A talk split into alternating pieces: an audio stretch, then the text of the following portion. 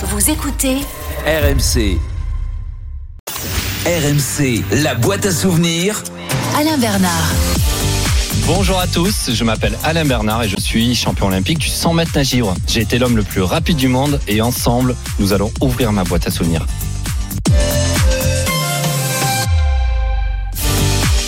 Bonjour à tous, je suis très heureux de vous retrouver pour un nouveau numéro de la boîte à souvenirs, votre émission intimiste sur RMC avec les membres de la Dream Team et des grands champions. Et aujourd'hui, nous sommes, vous l'avez reconnu, avec Alain Bernard. Salut Alain. Bonjour, bonjour.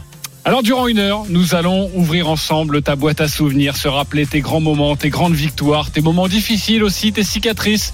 Il y en a peut-être euh, quelques-unes. L'homme que tu étais, l'homme que tu es devenu également. Ton boulot est très simple. Face à toi, une boîte, plusieurs papiers glissés à l'intérieur et au fil de notre discussion, tu vas pouvoir les tirer au sort. Dessus un mot, une date, un moment que tu vas nous raconter. Avant de débuter, comment te sens-tu, Alain? Bah, Je me sens bien et puis voilà, j'ai une petite appréhension, une certaine nostalgie parce que j'ai eu la chance d'avoir jusqu'à présent euh, une vie extraordinaire, une vie palpitante, une vie euh, épuisante parfois, pleine de doutes, pleine de rebondissements, mais euh, mais pleine de partage et c'est vraiment ça que j'ai envie de continuer à faire et merci pour ce moment de cette invitation pour pouvoir vous partager j'espère quelques confidences qui vous serviront peut-être à vous aussi dans, dans la vie de tous les jours quelle vie de, de, champion et quelle vie d'homme. On va vérifier ça tout de suite dans la boîte à souvenirs.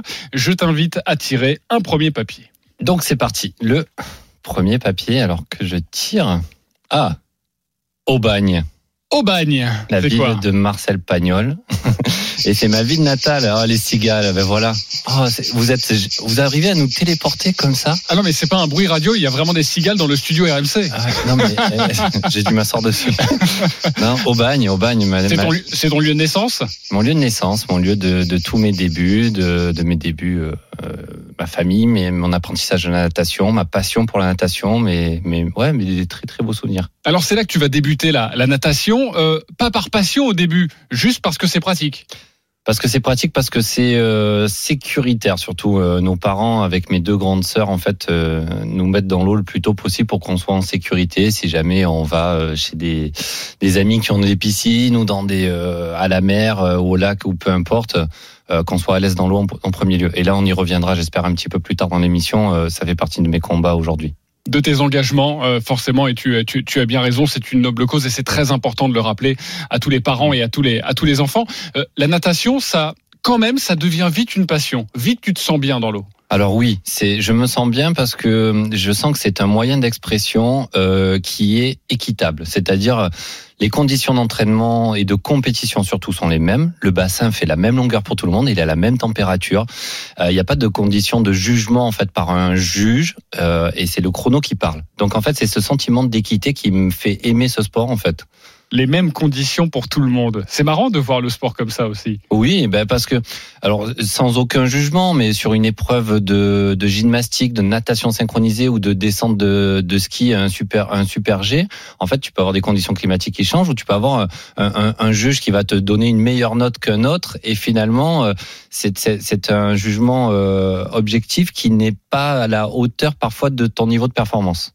Alors, euh, la piscine, ça te va bien aussi parce que tu es quelqu'un de timide, réservé, voire complexé, Alain Bernard. Carrément. Ouais, ouais, je suis complexé parce que je suis très grand par rapport à mes copains.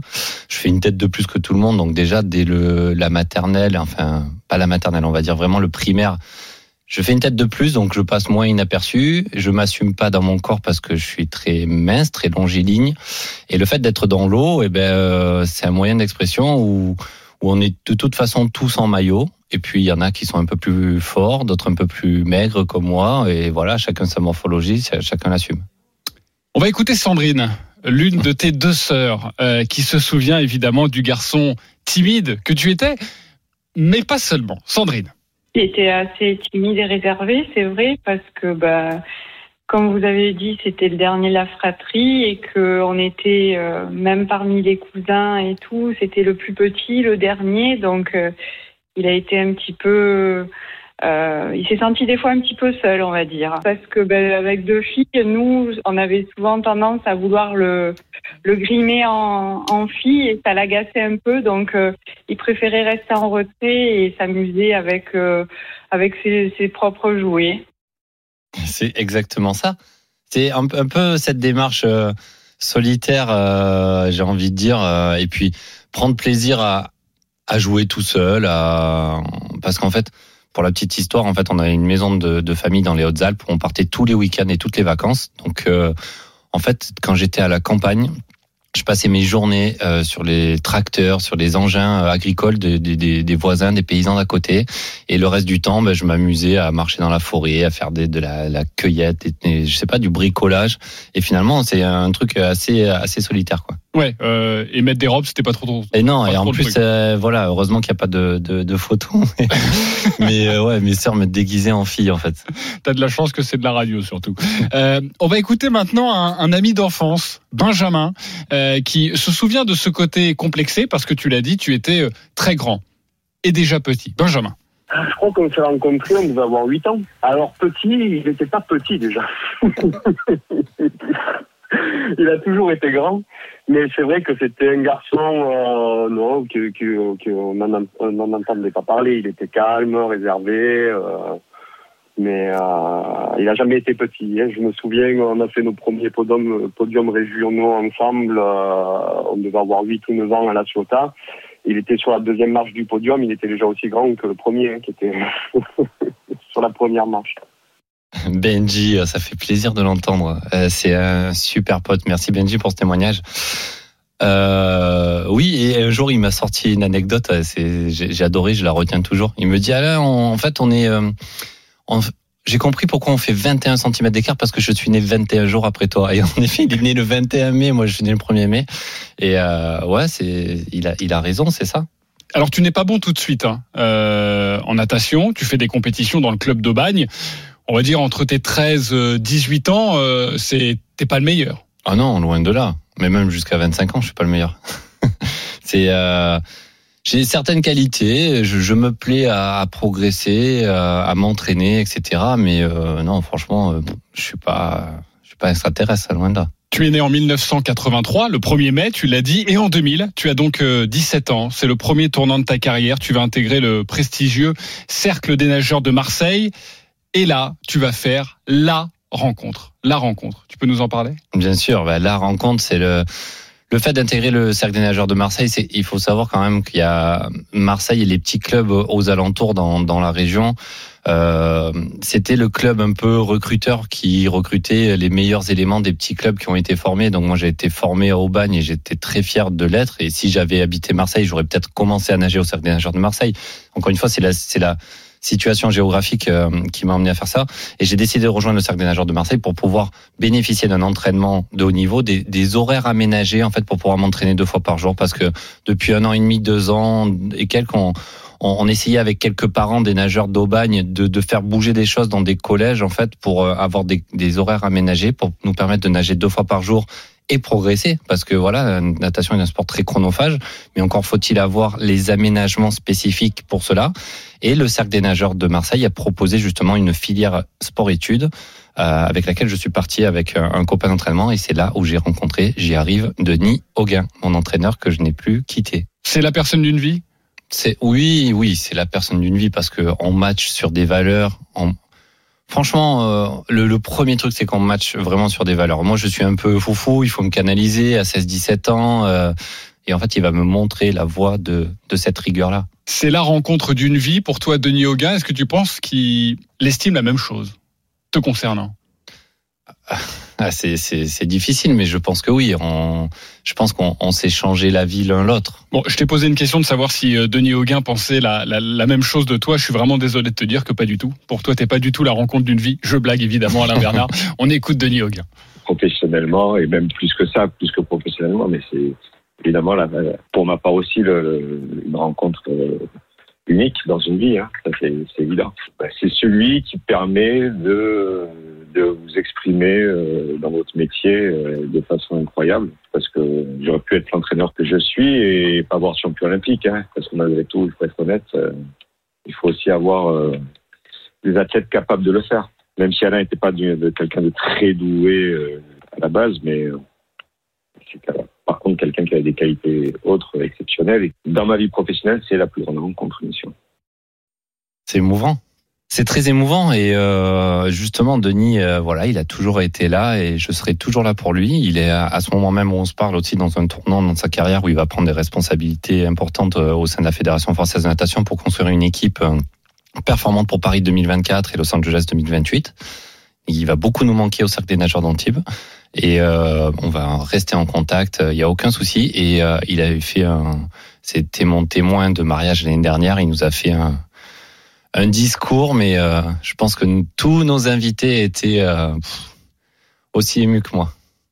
Et puis ensuite, une autre relation s'est nouée. On en parlera un peu plus tard dans cette émission. En tout cas, nous avons appris une chose l'autobiographie d'Alain Bernard. Ce sera donc euh, durant cette année 2021 et on a hâte de, de la découvrir. Alain Bernard est avec nous sur RMC. Un nouveau papier dans la boîte à souvenirs. Avec toi, Alain. Allez, un nouveau papier. Ah, Saint-Raphaël. Saint-Raphaël. Ça te rappelle quoi, ça? Saint-Raphaël, ben, euh, Vanessa Paradis à Saint-Raphaël. Oui, elle, elle est pas loin. Elle habitait pas loin. Le plan, le plan de la tour, oui. En tout cas, l'album est sorti et cette musique très connue est sortie en 2007 parce qu'on va parler de juin 2007. Oui. J'imagine que ça te rappelle de beaux souvenirs. Juin 2007, championnat de France de natation, assez exclusif cette année-là. C'est en fin d'année, c'est après les championnats du monde. C'est la première fois euh, euh, pour moi dans, dans l'histoire de la natation, les championnats de France ont lieu après des championnats du monde, c'est-à-dire qu'ils ne sont pas qualificatifs. Néanmoins, on est à J moins un an des Jeux Olympiques de, de Pékin. Euh, et puis je claque les deuxièmes meilleures performances mondiales de tous les temps sur le 50 mètres et 100 mètres nage libre. Tu as 24 ans et autant vous dire, chers auditeurs, 2007, 2008. Grand, grand cru classé, comme on dit. Ah oui, pour Alain Bernard qui va gagner toutes les courses. Alors tu le disais, lors de ces championnats de France, sur 50 mètres, tu vas réaliser la troisième meilleure performance mondiale de tous les temps. Deux jours plus tard, tu vas battre le record de France du 100 mètres, devenant le deuxième nageur le plus rapide de l'histoire.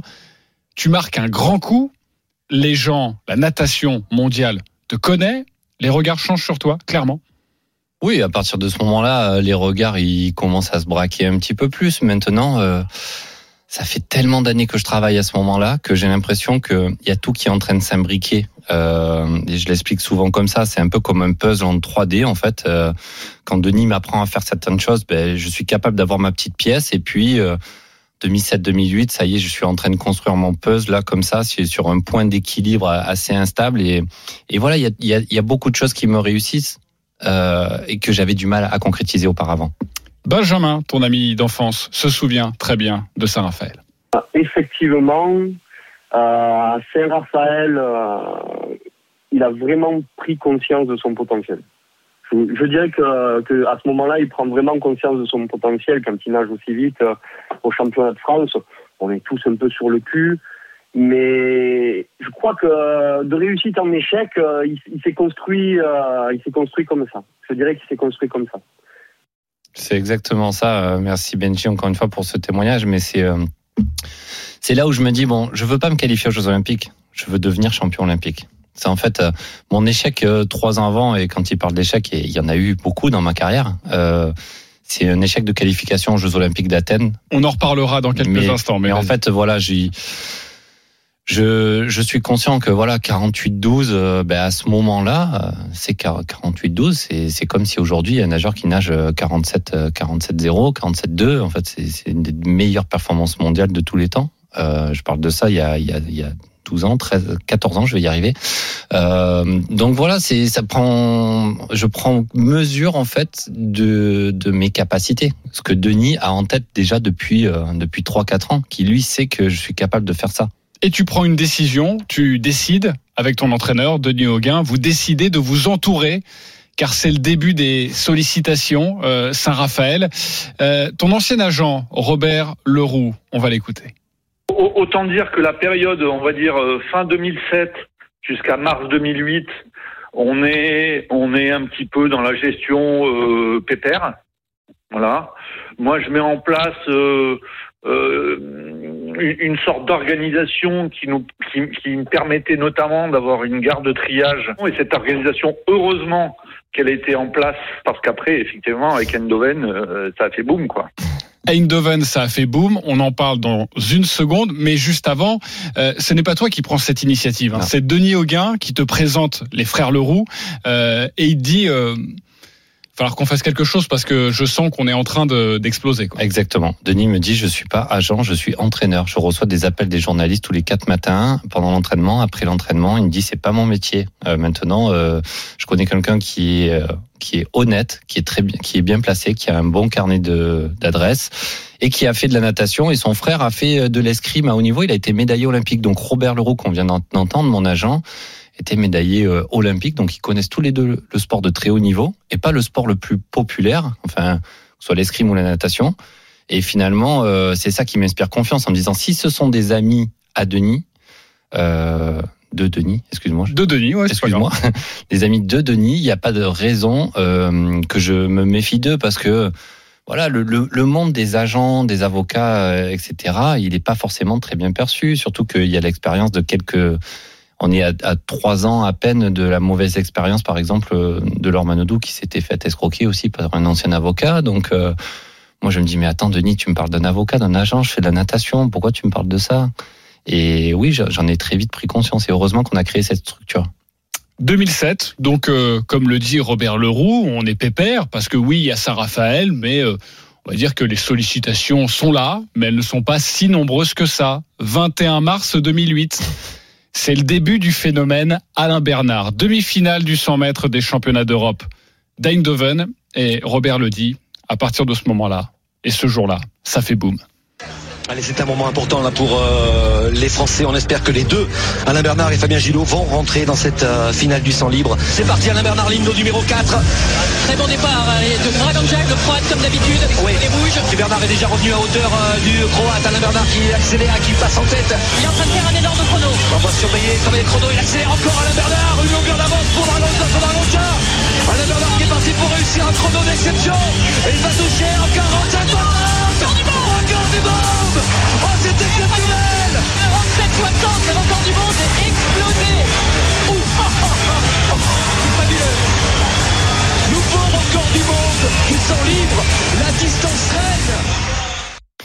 C'est marrant, dans ce commentaire, on entend euh, les journalistes qui parlent d'un nageur qui s'appelle Duje Draganja, qui est un nageur croate, qui était demi-finaliste à, l'âge de 17 ans aux Jeux Olympiques de Sydney en 2000. Et moi, à 17 ans, euh, j'étais un gamin. Je me disais, mais ce mec, il est, demi-finaliste aux Jeux. Et là, je me retrouve euh, donc quelques années plus tard à nager avec lui, contre lui, et surtout devant lui, en fait. Donc euh, là, euh, voilà, ce fameux cube que je t'ai parlé tout à l'heure où il y a tout qui s'imbrique, et ben là, on est sur une course euh, quasiment parfaite. Enfin, enfin, j'arrive à tenir une course du début à la fin, de A à Z, à bien maîtriser, et ça passe de 48-12 à 47-60. 47-60. Là, c'est l'accomplissement de d'années de travail, de 10 ans de travail pour toi. Euh, c'est 95% de, de 10 ans de travail parce qu'à ce moment-là, on est le 21 mars. Il reste une échéance un mois plus tard pour me qualifier aux Jeux et quelques mois encore plus tard, les Jeux Olympiques de, de Pékin. Donc euh, c'est super, je- j'explose, je, je rage, je suis assez démonstratif, mais intérieurement, euh, je, je, je sais que je marque énormément de points en fait face à mes adversaires, mais je sais que le, le job n'est pas fini quoi. Le job n'est pas fini, tu le disais, c'est la particularité de la natation. Pour se qualifier pour les Jeux Olympiques, ça ne passe pas par les championnats d'Europe que tu vas remporter à Eindhoven. D'ailleurs, on, entendait la, la demi-finale, mais en finale, tu vas encore battre le record du monde et tu vas euh, évidemment obtenir la médaille d'or. Mais il y a les championnats de France pour se qualifier pour les Jeux Olympiques et les Jeux Olympiques, on en reparlera évidemment. Euh, et là, ce jour-là, 21 mars 2008, c'est vraiment le début des sollicitations et tu vas t'en rendre compte en rentrant en France. Tu es donc, tu as la médaille d'or autour du cou, tu es champion d'Europe. Robert Leroux se souvient très bien de ce moment. Je suis allé le chercher à, Roissy. Et, euh, et, en chemin, euh, j'ai la bonne idée d'appeler la police de, l'air et des frontières en disant, mais écoutez, voilà, il y a Alain Bernard qui arrive. Euh, Est-ce qu'il y a un dispositif de prévu? Et ils me disent non. Et donc je fais mettre en place un cordon de sécurité, bien m'en a pris parce que parce que les gens se piétinaient. Moi, j'ai pris un coup de, j'ai pris un coup de caméra. Il, a fait Canal euh, ce soir-là. Il a fait le grand journal à Canal, euh, malgré le, pressing de, du, du 20h de TF1. J'ai trouvé que c'était pas une bonne idée. Le mettre euh, au grand journal avec Deniso, c'était quand même plus, plus souple. C'était exactement ça. Et puis, en fait, là, c'est, je découvre un monde à ce moment-là, en fait, qui va être assez compliqué à gérer la médiatisation.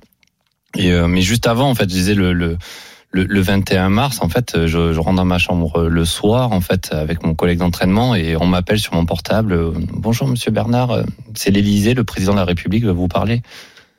Et là, je suis dans ma chambre, face à ma fenêtre et tout. Je m'en souviens comme ça. Il faisait nuit. Et là, le président Nicolas Sarkozy qui m'appelle, qui me dit Ah, félicitations, je suis vraiment euh, très fier de vous. La France est fière, est fière de vous. Et il me rappelle le lendemain quand je rebats le record du monde. Donc euh, voilà, là déjà il y a un petit aperçu. Et en effet, en rentrant en France, je me dis je fais un sport individuel. Je suis pas une équipe quand même. Je, je rentre. euh, euh, je vois Robert Leroux pour la première fois parce qu'on ne s'était eu que par téléphone, mon agent. Et là, en effet, il y a une cohorte de journalistes, de fans, je sais pas comment est-ce qu'on peut appeler ça, mais de euh, de, de, de soutien en fait aux 200-300 personnes qui m'attendent à Roissy. Mais j'ai dit, mais qu'est-ce qui se passe? Et donc euh, ben là, tout le monde me met déjà euh, champion olympique, alors que je suis même pas qualifié. Enfin, euh, donc euh, c'est c'est ça un peu qui est difficile à gérer. Le retour à l'entraînement deux jours après, euh, ça a été assez tendu, quoi. Enfin, J'étais encore sur mon nuage, etc. Et Denis m'a vraiment fait comprendre qu'il n'y a rien qui était fait. Allez, on revient dans quelques instants pour la suite de la boîte à souvenirs avec notre champion du jour, Alain Bernard. RMC, la boîte à souvenirs. Alain Bernard. De retour dans la boîte à souvenirs avec Alain Bernard, notre champion olympique du 100 mètres. À Pékin en 2008, Alain, un nouveau papier dans ta boîte à souvenirs. Ah, ben oui. 8 centièmes. 8 centièmes. Qu'est-ce que c'est ces 8 centièmes? Bah, je sais pas, tu vas me le dire. C'est quoi 8 centièmes? Oh, ça, je pense que tu le sais. Ah ben oui, euh, je pense qu'on le, on le sait tous. 8 centièmes, c'est ce qui nous sépare du titre olympique du 4 x 100 mètres nage libre face aux Américains en finale du 4 x 100 mètres. Tu vas être champion olympique et on en parlera, j'imagine, forcément dans cette émission dans quelques instants. Ce sera le 14 août 2008. Mais avant, dans ta carrière, il y a le 11 août 2008. Trois jours auparavant, le célèbre relais 4 x 100 mètres composé de Frédéric Bousquet, Fabien Gillot, Amaury Levaux et donc toi, Alain Bernard. Tu es le quatrième relayeur. Le finisher, Frédéric Bousquet, te lance en première position. Il reste 50 mètres. Tu es devant. Alain Bernard. Il y a de la nitroglycérine sur le plot de départ. Le record du monde va être pulvérisé dans cette course. Et Amaury Levaux qui est parti en tête. Et c'est Fred Bousquet qui va transmettre à Alain Bernard. Allez Alain, c'est qui le patron? C'est celui qui va s'élancer maintenant. Et les Français qui sont en tête devant les Américains, devant Jason Lézac. Avec encore un super rôle pour Bousquet, on pense que maintenant, ça ne devrait pas échapper aux Français. Il suffit que Bernard fasse marcher son, son 100 mètres comme d'habitude, son talent, qu'il ne s'affole pas, qu'il vire bien. Je ne vois pas aujourd'hui comment les Français ne pourraient pas être champions olympiques du 4 x 100 mètres nage libre. 50 mètres, les plus beaux 50 mètres peut-être de la natation française. 15 mètres, Alain Bernard qui va offrir aux quatre mousquetaires français le troisième titre olympique de la natation française. Alain Bernard ou Jason Lézac. Et à l'arrivée, à l'arrivée, la victoire pour les États-Unis. Il a fallu rien du tout, rien du tout à la France. Rien du tout à la France, mais beaucoup, tellement, tellement. C'est rien du tout et c'est beaucoup et euh, voilà en fait cette course on peut la tourner dans tous les sens. Euh, je pense que malheureusement c'était c'était écrit comme ça. On était vraiment les meilleurs sur le papier. Il y a rien à dire. Euh, les États-Unis, je crois, n'ont jamais été battus sur le relais 4 fois 100 mètres nage libre jusqu'à présent, hormis par l'équipe d'Australie en 2000. Et moi en fait je m'élance dans cette course. Mais on va revenir un petit peu après sur les, les, les- les moments d'avant qui ont été déterminants. Exactement. Euh, je m'élance dans cette course, c'est ma première finale au jeu. J'ai pas fait les séries, en fait été économisé pour les finales. C'est la première fois que tu mets le pied dans la piscine aux Jeux Olympiques. En, en situation de compétition. Bien sûr, En situation finale. de compétition, bien sûr, on est arrivé avant pour l'entraînement, etc. Bien sûr, mais c'est la première fois. Mais c'est la finale. On me donne le relais en avance euh, sur les Américains. 2 minutes 30 avant, il y a Eamon Sullivan qui bat mon record du monde, qui enlève 25 centièmes, enfin ou 20, 23, je sais plus combien. Euh, donc voilà, c'est un, un peu tendu. Je pars à fond. En fait, c'est facile. Je pars à fond. Le record du monde à ce moment-là de la compétition, c'est 21-28 sur le 50 mètres nage. Au virage, avec le départ lancé, on enlève souvent 4-5 dixièmes.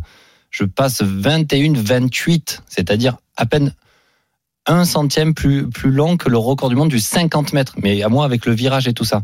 Et sur le retour, en fait, euh, il y a ce fameux nageur américain, Jason Lezac, qui me remonte, qui me remonte, qui me remonte, et qui va toucher devant moi pour 8 centièmes de seconde.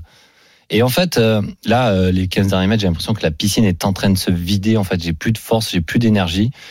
Et je vais avoir un sentiment de culpabilité à tel point que, que j'irai euh, vomir, en fait. Euh, j'irai vomir après la- les, les zones mixtes et tout ça. Je fais un rejet, en fait, total. Jusqu'au moment où je découvre mon chrono, en fait. Et quand je découvre mon chrono, je me dis, mais j'ai nagé 46, euh, 79, 73, je sais plus. Ce qui est énorme. C'est mon meilleur temps que j'ai jamais fait, de plus de 3, 4 dixièmes. Je me dis, mais comment il a nagé, le mec à côté, là, Jason Lezac Ben, Il a nagé 46, 06 ou 04. Donc lui, il nageait 47, euh, 70 ou 47, 80, en fait. Il a, je dis, il a été touché par la grâce de tous les dieux à ce moment-là, dans ce bassin, euh, sur ce timing-là, contre moi. C'est pas possible. Tu sais comment, tu te souviens comment ça se passe euh, ta première réaction, euh, Nelson Montfort, forcément au bord de la piscine? Tu te souviens? T'arrives à te ou c'est trop noir? plus, non, c'est la réaction des gars, en fait, que je me souviens avant. Avant même euh, les journalistes et tout, c'est, c'est les gars, Maury, Fabien, Fred. Voilà, je voulais tellement leur offrir ça, en fait, euh, nous offrir ça, euh, que Fred me, me réconforte assez rapidement. Il arrive à assez rapidement à relativiser euh, le, le contexte. Il dit les gars, on est vice-champion olympique, c'est jamais arrivé, etc. Mais malgré tout. euh, Ouais, derrière, ça va être un peu plus tendu quand on va refaire le fil en fait de cette euh, de cette course et justement les positions de nage qui ont été déterminantes où j'étais censé partir deuxième ou troisième et Frédéric Bousquet quatrième où l'on apprend ça une heure et demie avant la course. Ça, c'est fou. Et voilà. C'est pas prévu comme ça. Tu dois pas être le quatrième. Ben, je dois pas le quatri- être le quatrième, oui et non. C'est souvent le dernier, le meilleur nageur, mais c'est vrai que pour une expérience euh, olympique, Fred Bousquet en a déjà deux dans les pattes. Il a 2000, il a 2004, il a les relais aux États-Unis, il a cette expérience internationale. Ça devait être euh, Fabien en dernier, ça devait être Amaury au départ. C'est lui qui a le meilleur départ, les meilleurs coulées, etc. euh, qui nage le mieux quand il n'y a pas de vague. Euh, enfin voilà, stratégiquement, euh, c'est ces deux personnes-là. Et Fabien et moi au milieu, peu importe deux ou trois. Mais euh, on peut refaire le fil encore une fois. Et je vais pas euh, refaire toute l'histoire, mais c'est c'est euh, ça fait partie des règles. En fait, on doit donner l'ordre du relais avant même les sessions des finales. Et une fois qu'on a donné cet ordre-là, on ne peut plus les changer. Et donc le responsable d'équipe qui a donné cet ordre sur lequel nous nous n'étions pas euh, Concerté. oui, on était concertés entre nous, mais la communication ne s'était pas bien faite. Il a mal compris, il a interverti les deux positions de Frédéric Bousquier et la mienne. Euh, et voilà, on ne saura jamais euh, si ça aura changé le résultat de 8 centièmes de plus, de moins ou une seconde et demie. Quoi. Allez, on revient dans quelques instants pour la suite de la boîte à souvenirs avec notre champion du jour, Alain Bernard. RMC, la boîte à souvenirs. Alain Bernard. De retour dans la boîte à souvenirs avec Alain Bernard, notre champion olympique du 100 mètres. À Pékin en 2008, Alain, un nouveau papier dans ta boîte à souvenirs. Euh, T'inquiète pas, tu vas te régaler. Qui dit ça? C'est moi À qui? Putain, vous étiez là, vous étiez partout, vous, vous mettez des micros partout, c'est pas possible. J'ai dit ça en 2008, hein, le 14 août, euh, on va dire, euh, allez, à, à 4h30 heure française, euh, une demi-heure avant ma finale. Euh, J'ai dit ça à Denis, t'inquiète pas, tu vas te régaler. Euh, je raconte. Tu vas pas raconter. C'est d'abord Denis qui va nous le raconter et puis toi tu pourras nous apporter autre chose. Tu l'as dit, nous sommes le 14 août 2008, trois jours donc après cette euh, médaille d'argent en, en relais. C'est la finale du 100 mètres des Jeux Olympiques. Juste avant d'entrer dans la chambre d'appel, tu regardes Denis et tu vas lui dire ça. On avait l'habitude de se dire un petit mot avant qu'Alain parte euh, à la chambre d'appel. Donc, en gros, c'est 20 minutes avant l'épreuve. C'est un moment où on échange euh, deux, trois petites choses. Moi, je, savais ce que j'allais dire à Alain, sur quoi le, recentrer. Et puis, euh, Alain me regarde dans les yeux et me dit, t'inquiète pas, tu vas te régaler. Je sais pas s'il y a beaucoup d'athlètes qui ont déjà fait ça à leur coach. C'est ça, juste avant de partir à la chambre d'appel. Non, mais en fait, j'étais tellement impatient d'y aller. euh, Denis me dit, allez, euh, pense au départ, passe en ta reprise, pense à... Et il voit que, et même lui, je pense qu'il sent qu'il me donne beaucoup de consignes, en fait. Et c'est ça la difficulté pour les entraîneurs, euh, c'est c'est de donner des consignes pertinentes. Mais si tu dis pense à ton départ, passe à ta reprise de nage, pense à ton virage, enfin le, le mec tu l'as perdu quoi en, en 30 secondes. Et Mais c'est je- du bluff? C'est du bluff ou pas? T'inquiète pas, tu vas te régaler. Ou t'es vraiment sûr de toi? Non, parce que je sais que je sais que je pourrais pas sortir de cette finale déçu quoi qu'il arrive parce que je suis en pleine capacité de m'exprimer. Et si je suis battu par plus fort que moi je suis tellement prêt à l'accepter que ça me désinhibe complètement. Eamon Sullivan est recordman du monde. Il a battu le record du monde en demi-finale la veille que j'avais rebattu entre temps entre le relais et, et cette euh, finale là il est favori. Il nage 47-04 je me dis mais Ok, c'est le meilleur, c'est le nageur le plus rapide du monde. Ben voilà, je vais nager euh, juste derrière lui. Mon défi, c'est de toucher devant. D'ailleurs, Denis me, me raconte que c'est toi qui entre le premier dans la chambre d'appel, histoire de dire voilà, moi je vais pas attendre, euh, je vais pas me laisser envahir par le stress. Moi, je suis là et je vous attends. C'est ça. Tu vas monter sur le plot de départ.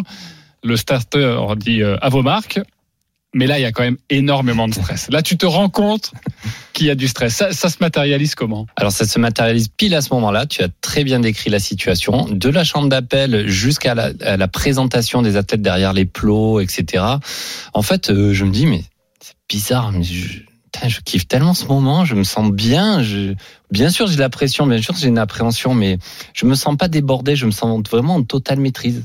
Et euh, et arrive ce fameux moment du départ. Donc, tu as le take your marks en anglais et qui, il y a une, deux secondes de temps de pause et le départ. Et alors là, en fait, euh, mes jambes dansent le twist, en fait. Alors, je pense que c'est intérieurement, je ressens des tremblements des jambes. Je me dis, c'est pas possible, je vais pas tomber du plot à ce moment-là, quoi. Je ne suis pas entraîné 10 ans pour, pour tomber comme une merde à ce moment-là, quoi.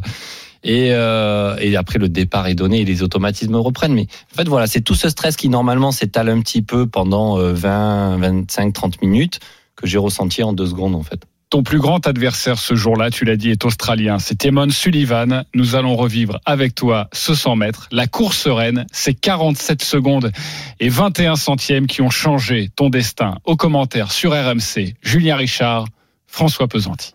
Et c'est parti C'est parti pour cette finale du 100 mètres nage libre. Alain Bernard, comme à son habitude, un petit peu, part un petit peu en dedans par rapport à Sullivan. Les deux hommes se mettent directement en action et Alain Bernard est directement sur la même ligne qu'Emon Sullivan. Les deux hommes forts sont là, ils sont présents, ils sont côte à côte. Ils sont quasiment à la même hauteur, plus 4 centièmes par rapport au record du monde. Ils accélèrent tous les deux, ça va se jouer entre les deux. Sullivan et Alain Bernard, ils sont au coude à coude. Rien ne veut lâcher. Alain Bernard semble prendre de petit avantage. Alain Bernard, Sullivan, Alain Bernard, Sullivan, Sullivan, Alain Bernard. Ils sont Ah, au coude à coude. Personne ne lâche. Attention, Alain Bernard. Alain Bernard. Alain Bernard, Sullivan, il est la Bernard.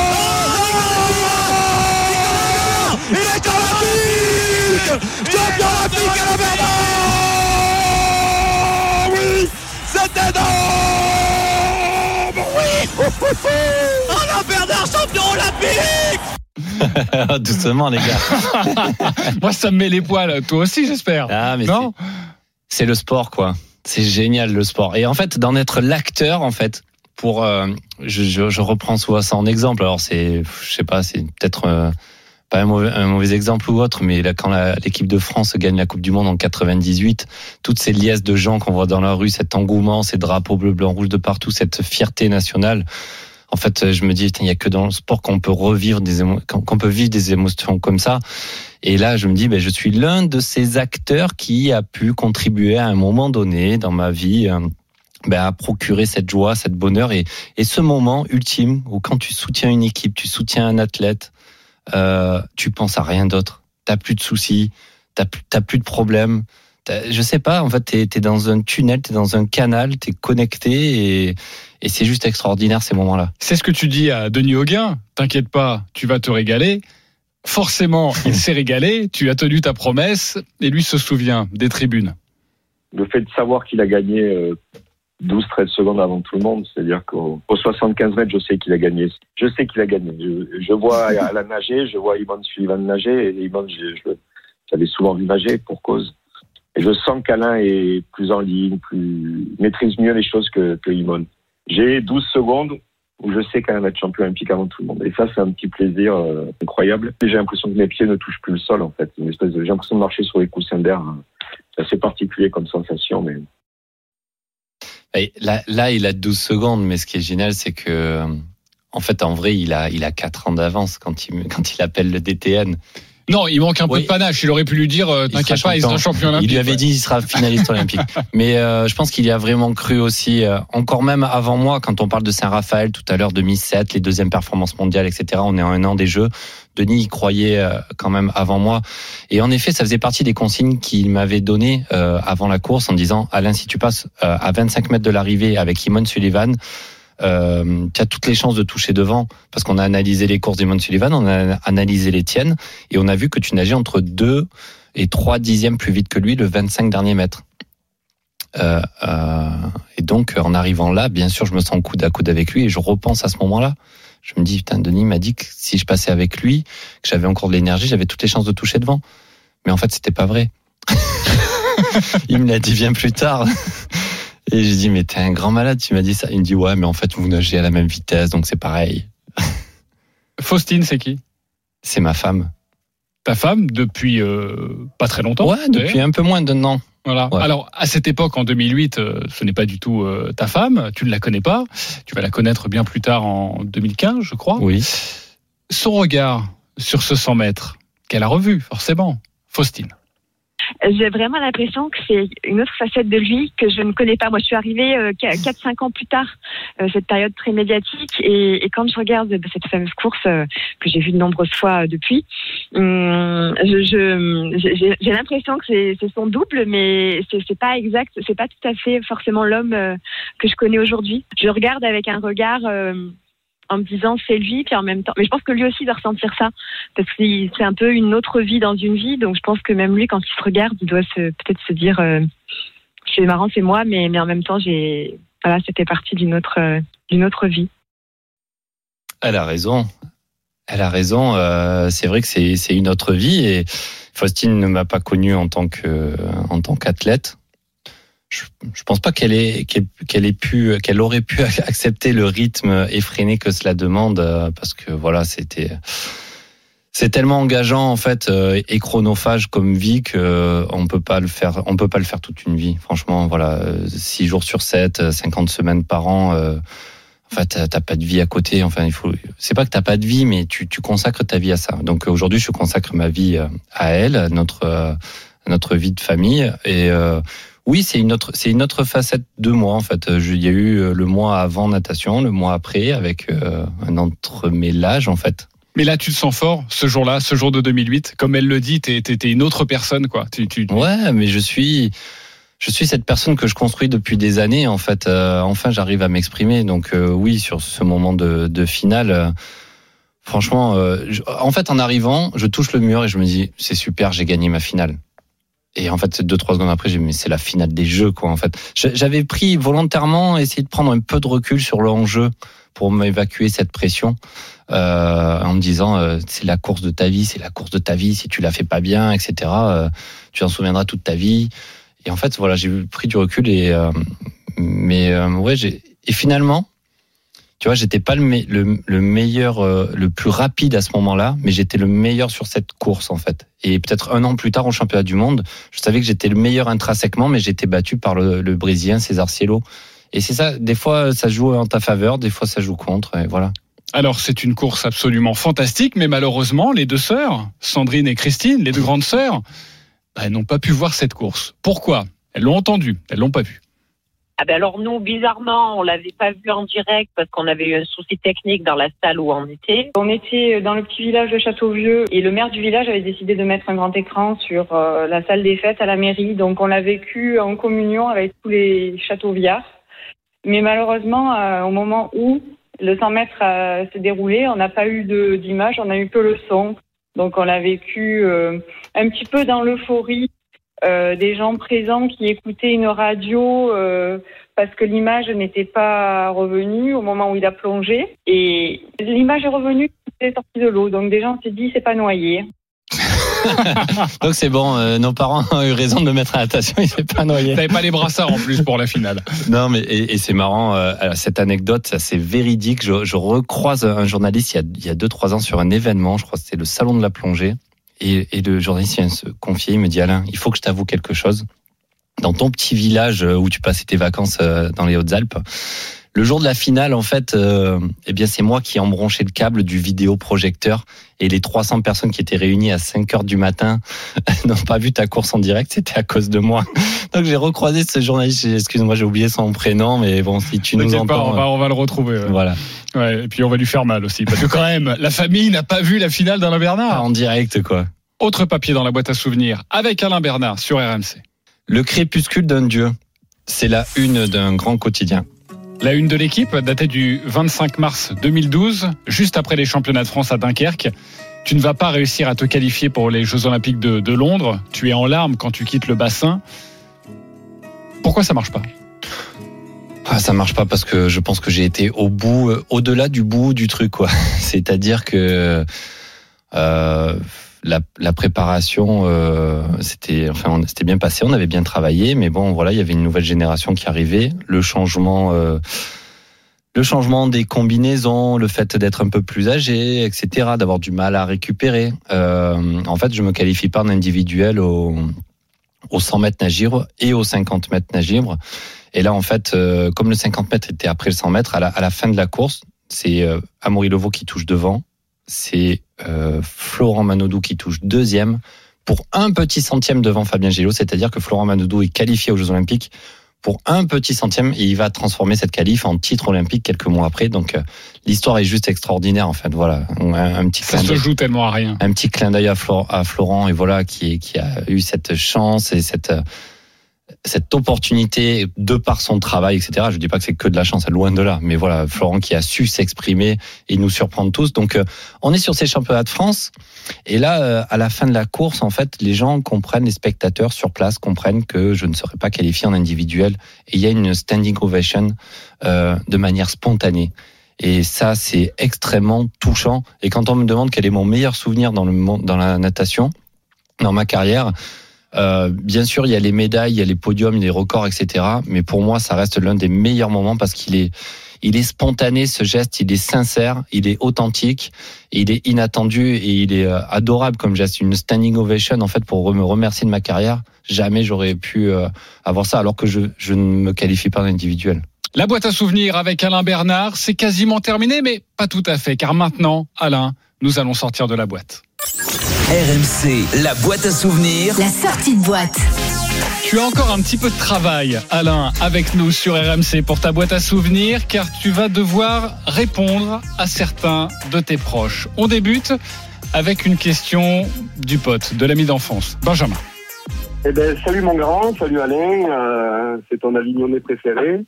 Euh, J'avais une petite question. euh, tu sais que je viens d'acheter une maison et euh, j'aurais aimé savoir quand est-ce que tu comptais me la faire survoler avec ton avion, en espérant que ce jour-là il y ait un peu moins de Mistral et qu'on ne soit pas obligé d'atterrir à 90 degrés par rapport à la piste.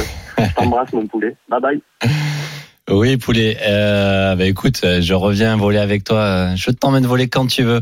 Euh, mais tu n'avais pas fait le fier quand même hein, quand euh, on avait volé avec ce vent de travers, ce fameux Mistral autour du Vento. euh, mais on se refait ça très bientôt. Ouais, il m'a raconté l'anecdote, il était quand même pas très bien. Il était, il était en sueur, le pauvre. Mhm. Franchement. J'ai dit, il fallait pas me battre quand t'étais plus jeune, voilà. Maintenant, je te le fais payer. C'est le revers de la médaille. Autre question maintenant d'un autre ami, témoin de mariage, hein, c'est Julien. Salut Alain, salut Ninou. C'est Jules, écoute, j'aimerais savoir quand est-ce que tu te décides à ce qu'on s'inscrive au championnat du monde de parachutisme, histoire qu'on qu'on gagne ensemble, quoi. Ah, C'est vraiment une grande gueule ce corset. Il faut que vous l'invitez aux grandes gueules. Euh, Ju- Julien, euh, ben, championnat du monde de parachutisme. Écoute, déjà, faudrait qu'on s'y remette parce qu'on a passé la PAC ensemble, la progression accompagnée en chute avec Julien. On a, on a passé ce brevet pour sauter tout seul en parachute. On avait passé une très très belle semelle et on a, on a des très beaux souvenirs. Mais bon, la dernière fois qu'on est monté pour sauter, euh, tu m'as annoncé dans la voiture après deux heures de route sur deux heures et demie que euh, t'avais euh, t'avais une sinusite et que tu pouvais pas sauter. Donc euh, j'espère que tu, tu seras soigné à ce moment-là. Euh, pilote, tu sautes en parachute, euh, tes activités sont nombreuses quand même aujourd'hui. Oui, bah écoute, je peux faire un peu plus que ce que je pouvais moins faire avant, quoi. Mais non, le saut en parachute, j'ai fait une petite pause depuis, en fait, euh, voilà. Autre question maintenant de ton ancien agent, Robert Leroux. Alors Alain, c'est Robert. Le faire. Si tu n'avais pas été le grand champion que tu es devenu, est-ce que tu serais devenu œnologue, mon cher Sharky. Alors Robert s'est vraiment trouvé et, et reconverti euh, dans, dans une passion autour du vin en fait et euh, dans le bordelais. Et il m'a vraiment euh, il me partage cette passion ce qui est fascinante en fait avec il a un vocabulaire très riche en plus pour déjà dans le monde du sport mais surtout pour décrire en fait les sensations gustatives du, du vin et tout ça. Donc euh, non, je n'aurais pas été œnologue, tu le sais très bien Robert, moi ma grande passion ce sont les avions et j'aurais été si j'avais pu et si j'avais cru en moi à cet âge-là, pilote de chasse. Euh, T'as une cuvée spéciale, je crois, quand même, pour parler de Mais ah oui, par contre, il y a la cuvée spéciale. Merci Robert pour cette belle cuvée. Pour les 10 ans de mon titre olympique, ils m'ont fait une cuvée avec le nom de la bouteille euh, qui s'appelle Ex Voto Victoriae et 47-21.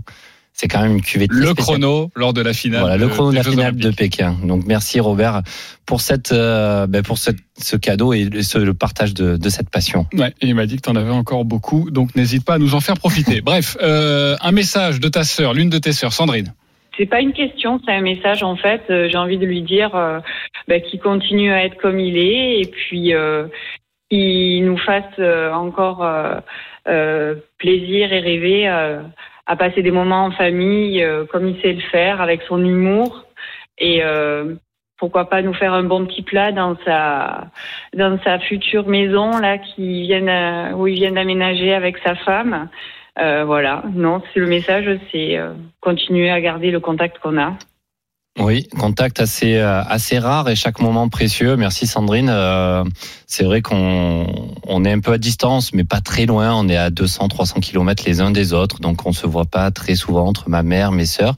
Mais quand on se voit, euh, voilà, c'est c'est authentique et c'est simple et euh, c'est voilà, c'est juste génial. Donc oui, je te cuisinerai un bon petit plat. En plus, mon barbecue est neuf. Il faut que j'inaugure, donc il faut que tu viennes. T'es bien accroché, Alain?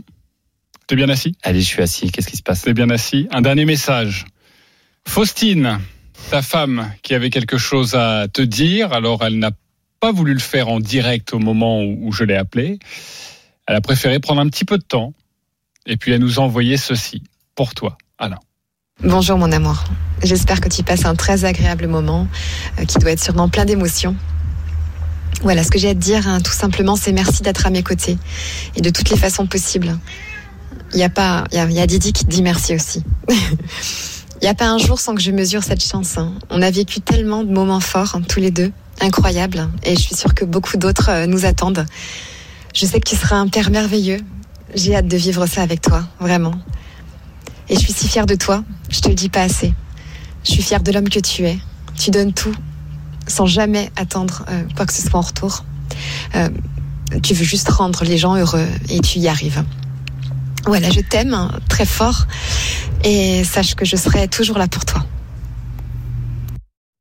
Et oui, et ça prend du temps de rendre les gens heureux, donc m'en veux pas, chérie. ça prend du temps. Merci, mon amour, pour cette déclaration, c'est extraordinaire. C'est très touchant. Il y a même euh, notre fille adoptive, en fait, ma fille adoptive, le chat, qu'on entend. Non, non, merci. euh, c'est euh, non, franchement, c'est adorable, c'est très touchant, c'est très émouvant. Donc. Voilà, merci pour euh, m'avoir aidé à me canaliser, à maîtriser dans cette période où on s'est rencontrés, où on était euh, un peu en, en quête de nous-mêmes, euh, chacun de notre côté, aussi bien toi que de ce que tu m'en dis, aussi bien moi, en fait. On avait en quête de repères et on s'est trouvé au moment opportun et on sera toujours ensemble, quoi qu'il arrive, contre vents et marées, mon amour. Merci. Merci infiniment, Alain Bernard, pour cette Merci. émission. La boîte à souvenirs, ça a été un vrai plaisir d'être avec toi. Un grand merci également à toute l'équipe qui a travaillé sur cette émission. Pierre Amiche, notre producteur, pour son travail considérable à la réalisation. Kevin Pogam, Suzanne Folly. Alain, tu as débuté cette émission, euh, tu vas pouvoir la terminer. C'est à toi, face aux auditeurs. Merci encore, Alain. Merci à tous. Alors déjà, si vous entendez ce message, c'est que vous avez écouté jusqu'au bout. J'en suis ravi et j'espère que vous avez passé un agréable moment. Euh, ma vie est ce qu'elle est, la vôtre est à construire au quotidien. Voilà, on en apprend tous les jours. Euh, je vous souhaite d'être heureux, je vous souhaite de partager ces moments de bonheur et de relever les plus grands défis de la vie, euh, quoi qu'il arrive, que ce soit à travers le sport, dans la vie de tous les jours. Et euh, merci pour votre écoute. Merci à toutes les personnes qui euh, ont participé aussi à la construction de cette émission. Fred, mes sœurs Sandrine, Christine, Benjamin, Denis. Julien, mon amour, Faustine.